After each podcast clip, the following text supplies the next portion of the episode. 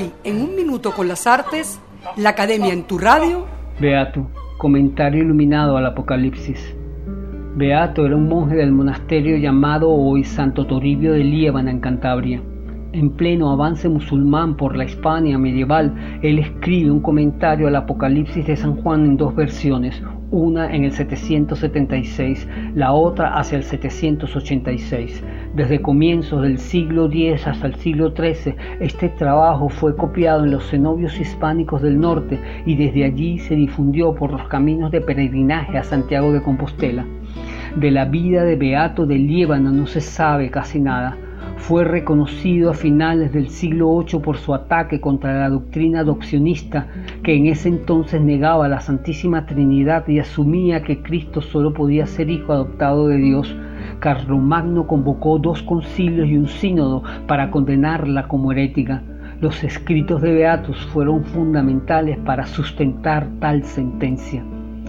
El comentario que escribe Beato sobre las revelaciones joánicas está hecho con extractos de los textos que se conocían sobre el escrito del evangelista. El autor admite que su labor fue articular a los ilustres sabios en aras de hacer más claro y transparente el libro bíblico. Su intención era reducir la ambigüedad de la letra sagrada y explicar su sentido religioso. La interpretación que hace Beato delimita las imágenes al espacio y reduce la fuerza de los acontecimientos relatados. Pretende así eliminar el aspecto temporal y ofrecer una forma espacial precisa y directa. De esta manera el efecto en el lector se acerca más al discurso místico y la doctrina se hace más evidente. Beato encarna una típica tendencia medieval para la que la imaginación, incluso la teológica, es eminentemente visual.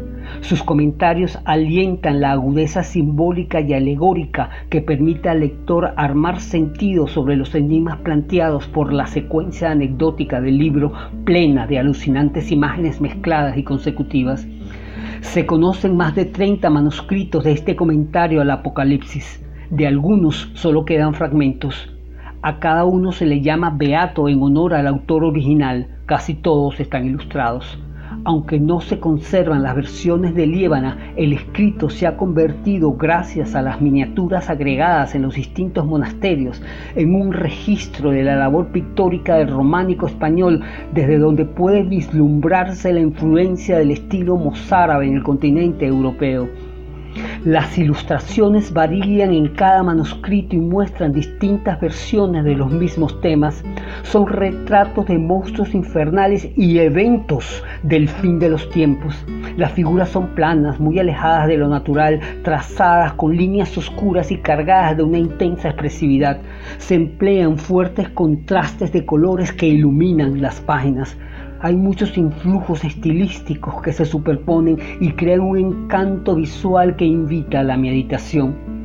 Los libros de los Beatos ofrecen un hermoso panorama apocalíptico que ha quedado en las honduras del imaginario colectivo de la cultura europea.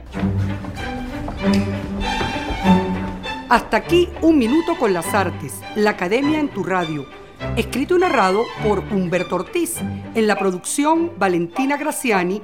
En la grabación, edición y montaje, Raúl Sánchez.